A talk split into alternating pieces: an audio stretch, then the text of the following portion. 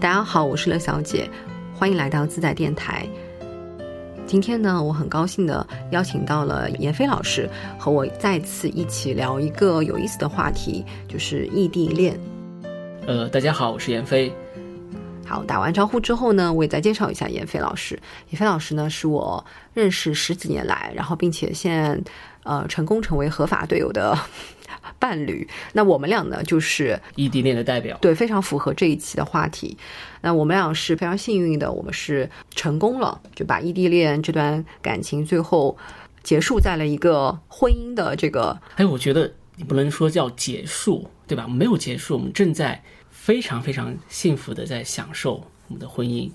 那可能是你自己的误会吧。我觉得异地恋挺辛苦的。我们因为我们结婚以后还呃继续异地婚姻着。哎，我觉得这一段过程是不是应该和听众朋友们稍微交代一下背景，否则大家不知道背景。呃，在我二十来岁少不更事的时候认识了严老师，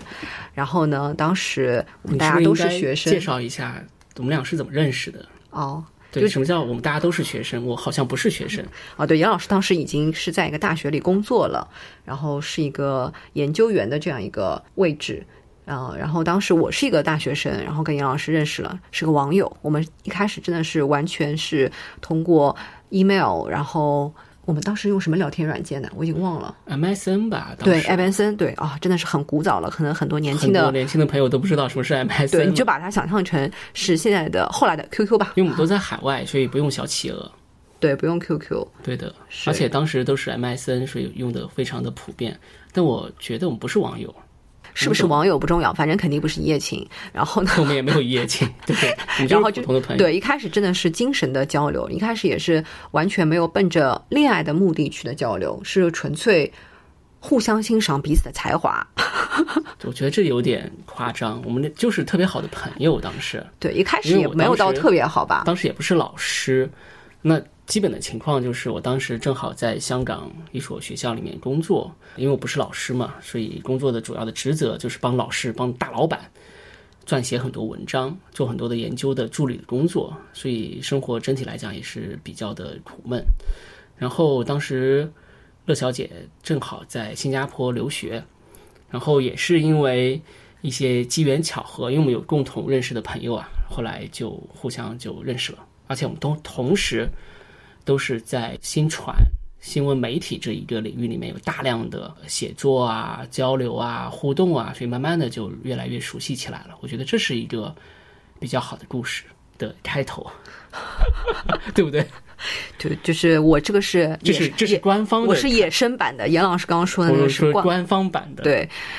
然后，其实我觉得最早我们认识的时候，很重要的一点是，虽然没有见过面，真的是网友没有见过面，过了大概几年吧，我们才见的面。就是在没有见面的这段时间里面，我们也一直是互相推荐喜欢的歌啊、音乐啊，还有喜欢的书啊、电影啊等等，就是非常纯粹的。哎，我怎么交流？当时没有这么纯粹的交流，我的纯纯粹不是柏拉图意义上的一种精神的交流。我觉得当时。我们更多的是因为我们底层价值观非常的接近，或者是非常非常的相似，又同时都是在新闻媒体啊，这里面有大量的写作啊、互动啊、讨论啊，然后这个群里面讨论啊。当时那个群不是微信群，啊是那个 email 群里面，就我们其实会有很多类似的一些观点，比如说一个事件出来以后，一本书出来以后，啊，对，大家会对这里面的事件和书的一些一些观点展开讨论。那展开讨论的时候啊，就一定会有和你不一样观点的人。那和你一样观点的人，大家就会紧密的联系在一起嘛，大家就一起会去骂这的，你看这个人，这个这本书的评价不行，这观点不一样等等。那我慢慢的就和乐小姐在很多的价值观体系上达成了一致，所以就越来越交往起来，交流起来就越来越熟悉。对我都已经有点忘了呢。天呐，严老师唤起了我古早的回忆。反正就是当时一直觉得，虽然没有见过面，但很像认识的一个老朋友。我觉得我跟他交流的时候，没有什么太多的 gap 或者是压力，然后就很非常很轻松。然后呃，大家喜欢的音乐也很一致。然后我记得那时候我们都很喜欢，那时候还是超级男生，呃，那个节目叫什么名字？陈楚生那个。天哪，太古早了。对，就是就是，对，是超级男生吗？叫好像是，好像是，对，反正就是一个男生的选秀节目嘛。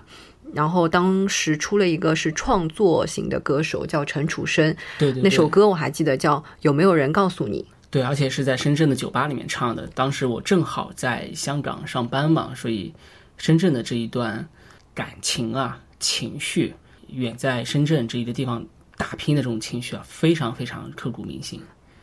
印象非常深，因为我也在海外，那种十八九岁出去留学，那种年少很孤单、寂寞的那种情绪，在陈楚生的那个歌声当中被极大的放大了，或者说另外一方面也是得到了很好的安慰。然后当时我在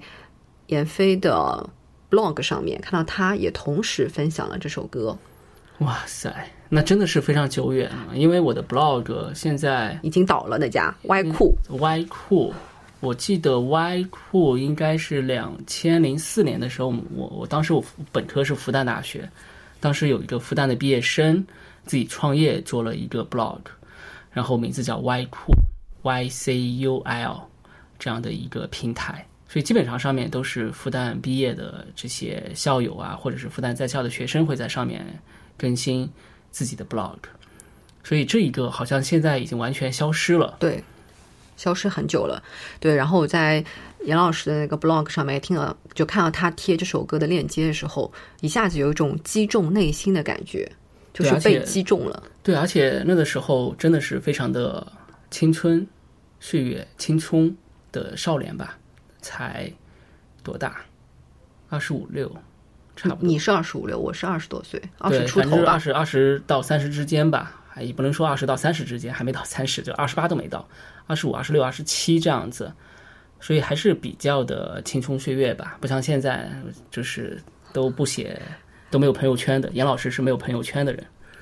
不重要。我们我们听众并不想加严老师的微信，知道朋友圈。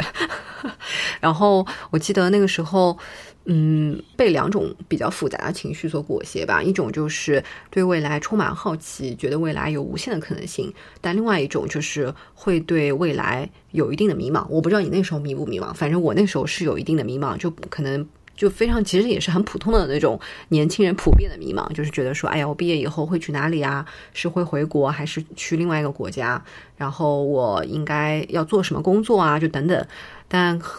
我因为我们聊了很多关于工作，然后关于未来，关于自己想喜欢做什么事情的一些东西嘛，然后交流了蛮蛮久，就觉得说在那段时间是给我蛮大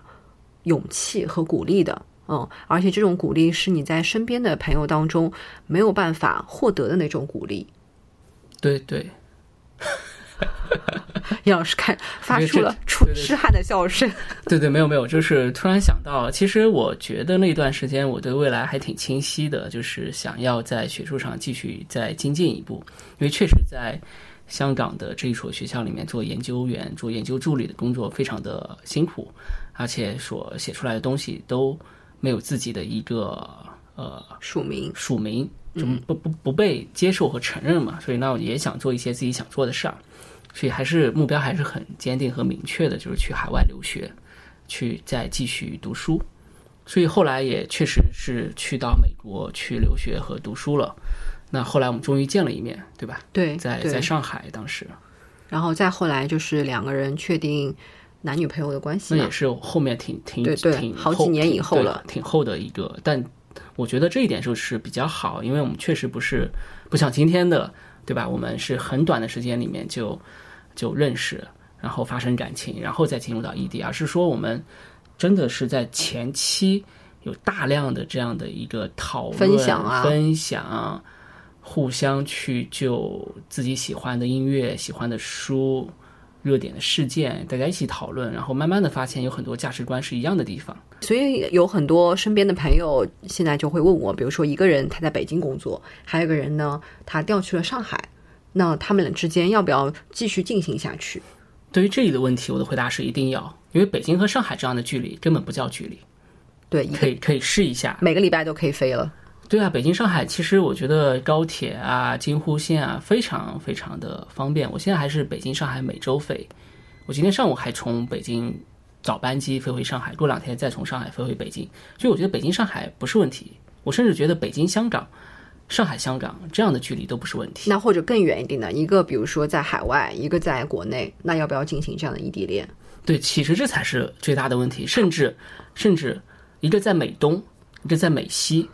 那这样子要不要异地恋？因为北京、上海它还是同一个时区哦。对我九点的飞机，我十一点两小时下机以后，十一点还是十一点。我要是美东美西的话，那中间有六小时的时差，再加上这个时不同的时区，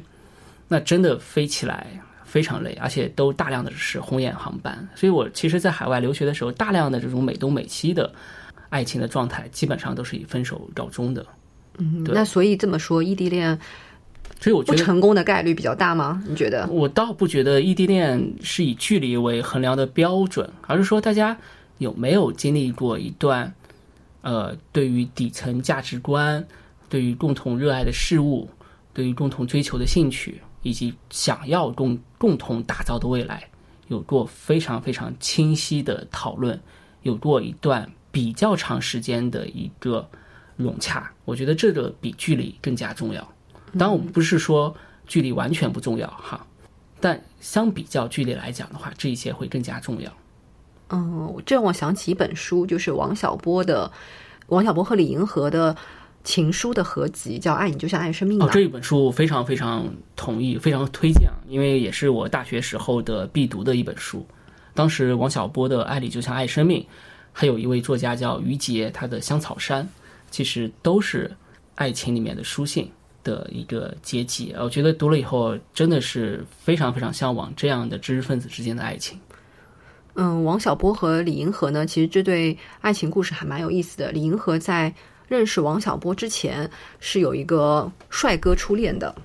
就是据说啊，跟王小波的那个丑陋的外表比起来，这是 这不是我说的，是他自己说的，丑陋的外表比起来呢，那个是一个帅哥。但是呢，每天和李银河背毛主席语录，李银河就觉得，哎呀，我和你的这个三观没有那么一致。李银河还是比较喜欢一些文艺呀、啊，跟王小波讨论很多的关于自由、关于情感啊、关于一些价价值观的一些话题。所以后来他遇到王小波之后，其实他们之间是有蛮多差异的。首先是一个身份上的差异，王小波当时认识李银河的时候还是个工人，后来考上了人民大学贸易经济系。对，然后后来呢，李银河其实在那个时候他已经是工作了，而且是在很好的一个单位，好像是一开始是在国务院的下面的一个政策研究室，后来调去了中国社科院。那其实身份上也会有很大的差异，。其实身份是一个非常非常重要的差异，去打破呃爱情，对，然后但或者是击碎爱情。对，然后他们当时也有过一段时间的异地恋，就为什么他们会通信，其实就是异地的一个状况，嗯，然后还有一段时间是他们虽然大家都生活在北京，但当时的交通很不发达嘛，又没有地铁啊、高速这种东西，所以他们是也差不多是一周见一次面。插一句话，北京的东边朝阳区和北京的西边海淀区的通勤距离要大于北京和上海之间的通勤距离。所以北京的朋友们才是真正的异地恋。对，北京的朋友们才是真正的异地恋。你要是住在大兴啊、通州啊，是对，然后嗯、在这本情书里面，你会看到很多王小波对于李银河爱的表白嘛。随便跟大家读两句，他也说：“不管我本人多么平庸，我总觉得对你的爱很美。出于爱呢，人能够干出透顶美好的事情，比木木痴痴的人胜过一万倍。但愿我和你是一支唱不完的歌。”对，就很多这样的金曲，大家去网上搜一下，就是觉得王小波真的是写情书的一把好手。对王小波，他的精神世界是非常非常的丰富。他虽然就像乐乐小姐讲的一样，他虽然一开始是工人啊，嗯，但是他自己的一个知识的储备和他的精神世界的这种丰富饱满，其实才是真正吸引两人在一起的一个宝藏。而且李银河自己也是，所以两人可以有共同的价值观，有聊不完的话题，聊不完的话题，甚至这样的话题不是见面时候可以一次性的聊完，对他，们会通过书信这样的一个深层次的表达，是来把爱情以外的东西去淋漓尽致的、通透的表达出来。那这这句话要怎么理解呢？就是说我前面也不断的是强调，是说异地恋的一个最为核心的要素啊，是两人之间要有一个长时段的底层价值观的一个共筑，以及对于共同爱好、共同兴趣的一个探讨和追求。那这一点是真的非常非常的重要。所以我相信李银河和王小波之间应该也是不断的通过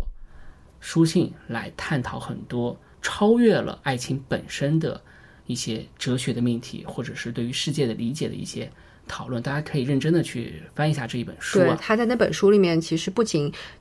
说了那些很动人的情话，或者是很腻歪的一些对，很腻歪的一些话。其实他也，他们俩也讨论到，比如说关于要不要养孩子，一些哲学层面的一些对。对，就是从从一些现实的议题讨论到一些哲学层面的一些话话题，要不要养孩子，然后要不要呃怎么样看待养老啊什么，就是他会讨论一些非常现实的一些命题，但是对，还有会对世界的看法。对对对对世世界对自由，因为当时处在一个比较特殊的一个大背景之下嘛，嗯，对对世界对自由，然后对当时中国的一个经济的看法，其实王小波在那个书信里面会穿插在情话当中。对，然后你会看到说，因为他们是差不多一周见一次，所以他们在每次的信当中也会提到，哎，上次我们见面的时候聊了哪些话题，然后他在书信当中会更加的深入的聊一下这个话题所以，。这真的就是，我觉得书信是一个非常非常非常好的载体。那我们今天是在一个即时通信的时代，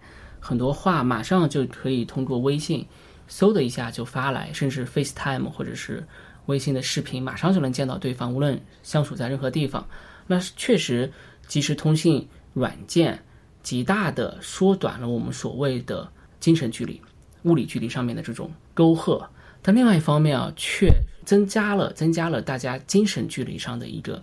交流。那这句话要怎么说呢？就是我一直觉得，我们现在没有办法像从前慢这样的一种时代，大家是真的见不到，只能通过书信。但是你在写信的时候，会有一种期盼、期待，那这样的期待就会形成一种支撑两地恋、异地恋的一种希望或者是一种力量。但不像今天，今天有微信啊，无论你是在美国还是在中国，即便是两国的话，微信马上就能视频啊、语音啊，甚至表情包马上就能发过去，对方第一时间就能看到。那这样的一种期待啊，就会慢慢的、慢慢的，没有像书信时代会这么强烈。嗯，我觉得是这样吧。呃，在书信时代的时候，你在表达很多的观点的时候，你会非常的容易有沉淀，就因为你有刚刚你提到说期盼嘛，但你在一封信和下一封信的等待之间，你的情绪、你的情感会有所沉淀嘛。但也不能完全说现在的信息量很大，然后信息很快，就是真的让一些感情淡化了。我觉得让信息的就是工具的产生，信息工具的发达发展，呃，并不是说导致现在的感情会变得呃相对没有那么炽烈，或者说甚至很多呃年轻人现在都不想谈恋爱嘛。就是觉得我是低欲望的人生，我不想要恋爱，我只要有我的手办，有呃动漫，对吧？有追剧，然后追追电视剧里的古偶剧里的老公就够了，追追 CP 就够了。我觉得很多时候，现在的异地恋，很多朋友会为什么会问我这个问题，是因为可能选择很多，选择太多了今天的选，择实在是太多了，或者是说我们身边诱惑注意力也很容易被分散，就对，还有其他的一些分散我们注意力的一些东西不断的出对现。对，所以我记得，因为我自己会是比较 old fashion 的一个这样的一个人嘛，所以我一直很怀念我们过去可以写书信的这样的一个时代。那我一直到今天啊，还是和乐乐小姐保持一个说我们会定期的会给对方，现在大概也就几年写一封吧。没 有没有，一年会写至少一两封吧。哦，现在书信越来越短了。以前可能是几页纸，现在大概最多一页纸，还充满了感叹号，你知道吗？当你但但是但是会保持一种书信的节奏，当你话不够的时候，你就用来标点符号来凑，真的。但是会保持一种书信的节奏。那书信这种东西真的是一个非常非常好的载体。那无论是李银河和王小波的《爱你就像爱生命》，对我又想到一本书嘛，就是查令十四街八十四号。那这本书后来也改编成了电影，是非常非常著名的一本书。一个穷困潦倒的美国女作家买不起书，然后就和英国的不是买不起书，她是这样子，她的爱人在二战的时候去世了，所以她是一个单身的，呃，生活在纽约的一个女作家。然后她有钱，但是当时呢，美国没有那些古籍书，嗯，他就觉得美国非常的那个时候是四十年代末嘛，五十年代初的样子，他就觉得美国没有文化。嗯买不到嗯他心仪的英文世界的那些非常经典的出版的书籍。偶然在一个广告还是什么上面获得了一个信息吧，他就是知道英国有一家书店，那家书店呢，他专门售卖一些从贵族的。呃，老宅里面啊，或者是一些各种各样的一些渠道里面收来一些古籍出版的经典的书籍，然后他又写信给了这家书店，然后这家书店的一个店员呢叫 Frank，那这个 Frank 是什么背景呢？他是呃，他是一个呃，在这家古旧二二手书店工作了很多年的人。那他有他是有太太的，然后也有两个小孩。然后他们就通过买书和卖书的这样一个互动，通信了对二十年时间。嗯，一开始还仅仅只是就是单纯的买书卖书，然后帮他去寻找到一些书，以及在寻找书的过程当中一些和书相关的。但是慢慢的、慢慢的，两两人之间的这种心灵或者是灵魂上的共识啊，会越来越紧密。慢慢的，从他的书信后期的书信当中，会察觉到一种默默的温情在。所以其实还是回到我们前面所提到的，说异地恋里面啊，两人真的很重要的一点是，一定要有共同的价值观，需要有一个时间的浸润，去慢慢的磨合两人的一种价值观，一种共同的兴趣爱好。我觉得这一点是真的非常非常重要，因为也许今天有一些年轻的朋友问我们异地恋到底要不要进去，很多时候他们自己在进入到这一段爱情的时候，就是非常非常的冲动，马上的就进去，并没有进行一个价值观的你这样讲很爹味很足，会被年轻人骂。啊，没关系，严老师一直被年轻人骂。呃，我觉得是这样吧，就是严老师可能想表达换一种说法，就是其实，嗯，可能问我这个问题的朋友，他更多的是有点不确定的是，他在这段感情里面到底最终收获结果是什么。就是想要获得的东西是什么？不是说很功利的获得的东西啊，是房子、车子，不是那些东西，而是说，是想找个人陪伴，还是想找一个可以一起成长的人？那如果说对对，这一点我非常同意。到底是陪伴，还是一起成长？这种陪伴也包含了肉体的陪伴和精神世界的一种伴侣依赖吧，依赖。对，如果说只是仅仅是依赖的话，或者是高度的依赖的话，那显然我认为异地恋可能就不太适合你。对，因为如果你是一个在感情当中是很需要高度依赖的人，那可能至少在目前的状况下，异地恋没有那么适合你。但如果你本身是比较的独立，精神上比较的独立，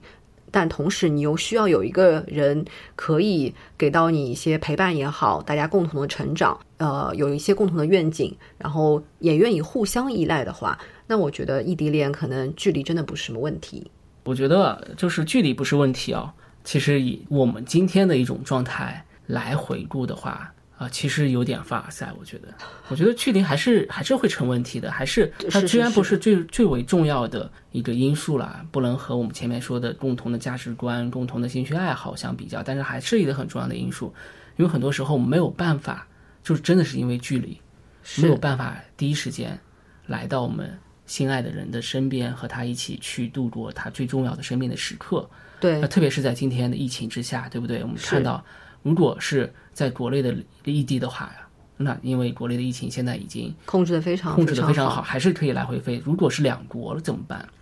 对，那他真的是，因为我身边真的现在还有一些这样的年轻的朋友啊，他们就是因为疫情相隔在天涯海角，没有对，办法两个国家，没有办法相见。我们身边有最好的朋友，他们结婚以后，现在还是保持异国的婚姻状态，而且一个在新加坡，一个在美国，一个是做老师，一个还在读博士。在疫情之下，非常非常的辛苦。对，还有很多人，嗯、不敢走进异地恋的，一个很重要原因是觉得说，嗯、在感情当中，我们多少都会害怕孤独，而且这种孤独其实跟你是一个人或者是两个人的时候没有关系，就是人天生下来就会有这样一种孤独感。那当你在异地恋的时候，你可能会更加的增强这种孤独感，就是这种孤独感，因为你看到别的恋人出去了，对吧？别的恋人在一起非常的亲密，然后好像很幸福，但是当你看到这个的时候，你你只是一个人看电影，一个人吃饭，一个人坐地铁回家，一个人苦兮兮的这个 Seven Eleven 的盒饭的时候，那这个时候你可能会觉得说特别的孤单。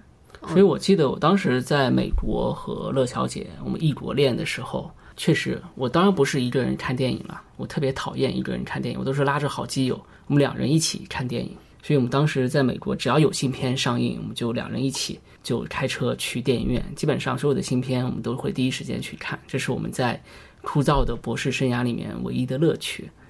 所以我觉得，呃，确实确实面对着一种孤单的一种状态，或者是有一首歌曲里面唱着，特别是在异国恋里面，你的白天是我的黑夜。啊，下下一句是什么？有点不太记得。了这什么歌对，你的白天是我的黑夜，然后我在什么寂静的夜晚里面默默哭泣之类的，好像后半句不太对。但是你的白天是我的黑夜，确实是一种这样的一种状态。在这样的一种状态之下，那确实是非常的孤单。那如何去消解，或者是如何去增强自自己的内心啊，去面对这样的孤单，其实是对身处在异地恋当中的爱人、恋人。是一个巨大的心灵的考验和折磨，对，是真的是一个很难。如果能够度过去的话，那可能你们，嗯，可以继续往前。但如果当时觉得孤独感非常的强烈，像洪水一样漫过你的时候，肯定是我我觉得我们曾经有过这种时间吧。对，我们都有。我相信所有异地恋的这这是爱人们、恋人们都会有这样的一个时刻。那在孤单面前，他一定会吵架。我和乐小姐当时也是吵架，也会有吵架，小吵大吵，分手。我觉得这些都是在异地恋当中不可避免会出现的波折。但是大家想一想，仅仅只是异地恋会出现这些波折吗？婚姻就不会出现吗？你在同一个地方谈恋爱、结婚，就不会出现这样的波波折了吗？对，人生本身它就是波折不断的。那遇到了问题以后，我们不是去消极的面对，而是去积极的去解决。是我记得当时有一段时间，嗯，比较痛苦嘛，然后也觉得说异地恋是不是真的坚持不下去了？我们又有时差的问题。然后当时严老师讲了一句话，我记忆到现在，就说我常想着以后我们年纪大了以后坐在一起聊一聊我们年轻时候的事。真的，真的，你讲过这句话？哎，我完全不记得。然后我就觉得，嗯。严老师是一个很有长性，所以这句话很有耐性的一个人。在什么点上击倒了？就是用今天的话说，就是四个字：长期主义。其实你会发现，不管是谈恋爱还是工作当中遇到的问题，你最痛苦的其实就是当天，比如说你被老板就是批评了，或者说你被老板骂了，或者遇到工作很大的不顺的时候，其实你最痛苦的就是当下。但如果你站在一个时间拉长，站在一个比较长远的眼眼光来看，你就觉得说。今天的一些工作的波折或者一些感情的波折，啊都不算什么的时候，那你会觉得说啊，就一下就会释然，当下的这个痛苦的那个点就会慢慢慢慢的缩小。嗯，我非常同意，因为我自己就是一个长期主义者，非常信奉长期主义者，所以我觉得不是这句话还给自己贴上金了嘛？所以我觉得不是这句话打动了你，而是因为我们的对于长期主义的一种坚持的价值观，紧密的又把我们重新的联合在一起。完了完了，这是一期凡尔赛的音频。但我但我是，而且而且我们当时记不记得，我们当时呃，我当时也是打飞的回来结婚嘛，真的是打飞的回来结婚。然后用乐小姐的话说，就是淘宝找了一位老公回来结婚。然后我们结婚的仪式也非常简单。然后我们试婚纱，当时带着乐小姐试婚纱的时候，就试了一家。就从订酒店，呃，和试婚纱搞完这些所有的预定，人家好像都是跑几个月的，对吧？什么货比三家什么之类的，我们就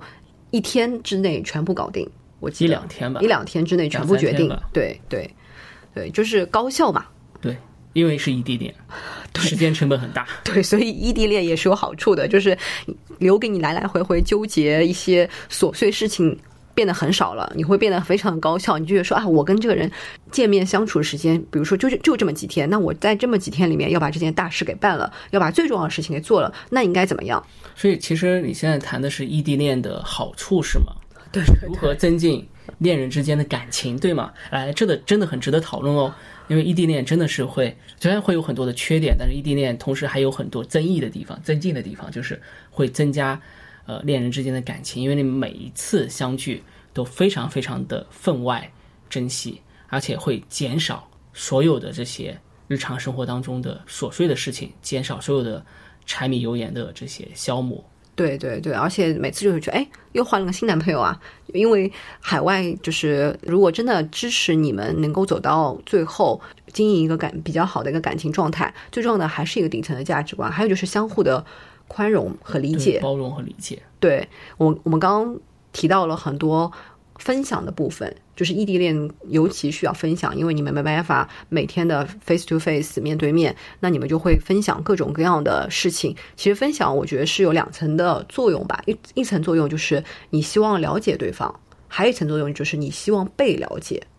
其实就有点像呃，爱你就像爱生命里面的那种书信的一种分享，他们的价值观的、他们的世界的看法的一种分享。对，然后当你们的感情进入到下一个阶段，就是从分享进入到一些现实层面的时候，你会更加的呃，以一个不能说上帝视角吧，就是以一个比较高的一个角度来去看待，说我要去怎么样更加高效的处理感情。就有时候让我们痛苦的很多事情是来来回回折磨的一些琐碎的一些小事，或者说两个人在呃面对一些。一个分歧的时候，你们会可能纠结于说到底是要听谁的？那当然，每个人可能都希望听自己的了。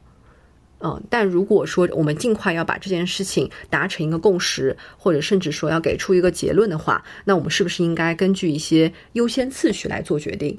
或者说我这次听你的，下次听我的？对，但这些都是非常理性层面的一种讨论哈。但人都是有情绪的，都是有脾气的，特别是在异性恋、异地恋，在 在异地恋，在异地恋的距离之下，又会不断的放大，因为沟通的成本实在是太大了。很多时候你就想，哎呀，算了，不想解释。但对方又是特别特别情绪上头，所以就很容易这根弦就崩了。那怎么解决？所以它真的不是一句说我们要平心静气的去讨论，我觉得还是要回到一个。更好的去认识对方，我觉得分享是一个很重要的维度。然后写信，然后不断的去和对方去表达一种对于未来的向往，嗯，而不是说每天像查岗一样去看你哎今天在做什么，你今天又去什么地方吃饭，而是我们可以去更多的去讨论未来。大家是对于未来是不是有可以有凝聚成一种共识？对对对，就让我想到王小波在。爱你就像爱生命当中有一句话，他就说：“我和你就像两个小孩子，围着一个神秘的果酱罐，一点一点的品尝它，看看里面有多少甜。”就如果说生命真的就像一个果酱一罐一样，对吧？就是你们两个人在果酱罐的旁边，一点点的去品尝它，而且是就是慢慢的能够品尝出这个果酱当中的味道，然后甚至。大家互相的分享，就其实感情也是一点点推进的，不是说一下子我因为异地恋，比如说我想尽快的结束这段异地恋，然后我们俩就在一起，在一起了以后就永远的生活幸福在一起了，那不可能嘛，对吧？就是这是只是童话故事。那现实生活中，其实不管是异地恋还是生活在同一个地方，你们都会经过一个相互了解的过程，对，而且都会不断的去憧憬未来。大家对于未来的认识和理解是一致的吗？嗯，如果一致的话，我们应该是奔向一个怎样的未来？嗯，如果不一致，这两者之间是否可以协调？所以我觉得，对于未来的一个憧憬，以及我们前面所讨论的对于过去的底层价值观的一个连接，我觉得这两点是真的非常非常重要。嗯，一个是把把这整个爱情啊打好基石，一个是对于未来的一个憧憬，给我们的爱情带来期待和希望。这样是期待、非常的伟光正，基层就是基基石打好了，就会很很扎实。但是同时又对于未来的期待，多好。嗯，对，我觉得，所以其这其实这么说，距离并不是，所以我我自己对我自己一直觉得距离不是最重要的因素，更加重要的是我们一致的价值观以及对未来的期待，对未来的一些看法吧。对，嗯，而且有很多人。就是在，因为我们因为我们身边有这样的朋友，他们本来是异地恋，然后异地恋的时候苦苦苦相恋了，可能很多年，终于在一起了，后来分手了，对吧？我们有这样的例子，嗯，这样一种例子就是，其实当你会发现，可能啊，当然别人的感情我们没有办法去评论，没有办法去评价，但是为什么会出现这样的情况？就是其实也也更加的进一步说明，距离并不是阻碍。相爱这件事情的一个原因啊，就是就像严老师刚刚说的，就是还是要看你们对未来的一个期待。就有些可能是过去你们是一致的啊，当但是走着走着，可能你们就走散了。对，嗯，然后那其实所谓走散了，就是你们过呃对未来的一些想法啊、观点、价值观，自己想要做的事情，不想在这一条路上再继续走下去，我想走这一条岔道。另外一位想走另外一条岔道，对，这都没有对错，有感情就没有对错嘛。大家能不能在这一点上形成一个妥协？说有些人会做出牺牲，或者是有些人，因为我们都是坚持长期主义者，有些人在短时间里面做出的牺牲，但是从长线上来讲的话，实际上它会有很大的一个增益，不仅是对个人个体的感情，对整个这个家庭会带来更多的一个增益。但是因为我们不是坚持长期主义的话，也许只能看到短期的一个损耗，嗯所以很多人没有办法去看得更加的久远。你这样好像又跌位很足。没有没有，只是个人的一点体会。对，因为确实在过去的二十年时间、十五年时间到二十年时间里面，呃，走了很多的路了，也是吃了很多的饭，呃，也流了很多泪，也有很多的争执和争吵。但是慢慢的，你会认识到人生的道路应该怎么走，会对于人啊。因为我其实也四十不惑了嘛，就真的是不惑了，会看得很更加的清晰。我倒不敢斗胆说自己不惑，虽然我还没有到四十啊，但我是觉得说，嗯、很多时候你不要太执着于当下。对嗯就是不管是对工作还是生活还是感情，就是不要太执着于当下，或者说有时候不要太计较于当下的呃，不管是牺牲也好，付出也好，或者说是妥协也好，嗯，当然，当然这些前提都是建立在你自己舒服、你自己心甘情愿的基础上。如果你自己不心甘情愿，你觉得你在感情当中被绑架了、被道德绑架了，那我觉得你一定要是勇勇敢说不的，不管是在异地恋当中，还是在呃非异地恋当中。但如果是你自己觉得说，哎，这个我是可以承受的，嗯、或者说我是可以。呃，在短期之内，或者你们可以达成个共识嘛？比如说这三个月我做一个妥协，那未来三个月以后，那我们是不是有一个更加好的一个方案，就一点一点的靠近你们共同的目标？嗯，而不是说任何一段好的感情能够长久持续下去的感情，都不会是只有一方永远在妥协，然后另外一方永远在进攻，永远在得到他一个人想要的东西，那是不可能。是那不是一个正确的爱情观爱情观是，对，是是一味的妥协其实不是，对，因为我知道有很多女生人很好嘛，对，她就一味的妥协，对，会一味的妥协完全，的在爱情当中失去了自己。你在爱情当中失去了自己，就没有自己的一个对未来的期待。你所有的对于未来期待都是承载于另外对方的身上，那就很容易变成依附于对方，就失去了自我。是是，而且这种依附于自我，你会觉得说，在你依附的这个过程当中，你可能都没有这个觉醒的意识，然后等到你一点点在丧失自己的呃，就是一些优势也好，或者是一些自己喜欢的一些东西也好，丢掉了这些东西以后，你回过头来再发现，那可能就会很。很遗憾，很可惜了，嗯，所以我就觉得说，不管是异地恋还是什么，谈恋爱很重要的事情就是大家有共同的成长。对你们可能是在不同的方向、不同的领域成长，相同的底层价值观，对于未来共同的期待以及一致的道路，共同成长。我觉得这一点就是异地恋的一个内核核心所在，对而且会真的会走下去。所以，其实我自己就是异地恋，感觉袁老师一直在跟我洗脑。异地恋、异国恋，然后又是异国的婚姻，异国的异地的异婚姻异国的婚姻，异地的婚姻，我们嗯到今天还是，呃，在异地，对吧？北京、上海两地来回飞，都要飞出白金卡了，啊，对。但另外一方面，我们会觉得很快，我们就会团聚在一起。那团聚在一起以后，肯定我们相信未来不会一帆风顺，人生的道路不会一帆风顺。但是，经过了异地恋，我们会对于未来会更加有信心。所以我相信，所有正在异地恋或者是即将进入到异地恋的年轻的朋友们，不要失去信心，不要失去信念，要相信爱情本身，对，要而相信且对方。除就除了相信以外，相信可能会觉得有点虚啊。就是除了相信这以外，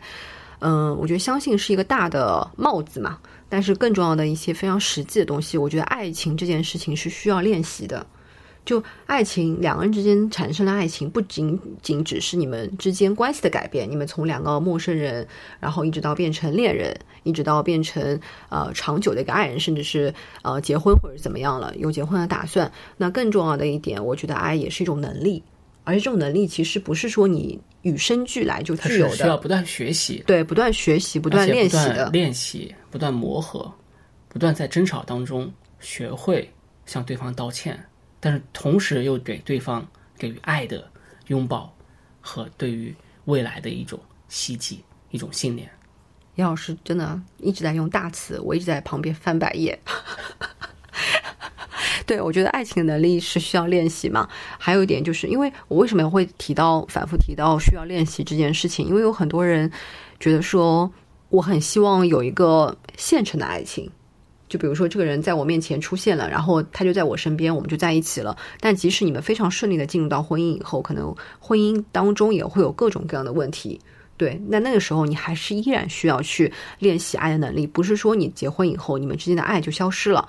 对我，其实我蛮反对一个说法，就是说结婚以后两个人就从。爱人就是走向了这个坟墓，对吧？然后就变成了亲人。对，对我觉得这个我是很反对这样的说法，我觉得没有意义，因为你们俩之间的感情是你们这个家庭的最重要的基础。在确定一段关系之后，你会更加需要练习这样一种爱的能力，比如说，嗯，怎么样去体谅一个人，或者说怎么样敢于在感情当中说不，对吧？嗯，因为有很多女生，我知道可能她非常的。呃，善良也好，或者说她很容易被一些表面的一些东西所，嗯，一些泡爱情的泡泡吧，嗯，男男生也是啊，就可能一开始嘛，我们一定会有一段时间是被爱情冲昏头脑的，对吧？然后等到真的冷静下来之后，可能你就要审视一下你自己到底喜欢的是什么，然后你到底愿不愿意为你的爱，就是爱人做出一些他认为应应该要做出的改变，嗯。就这些事情上，其实没有所谓你应该要做，更多的是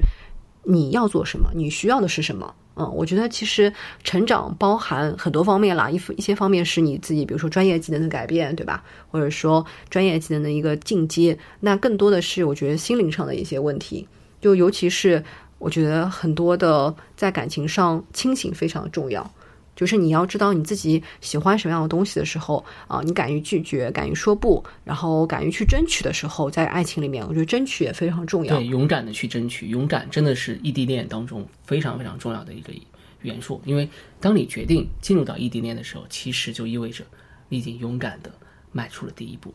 那后面要更加的勇敢。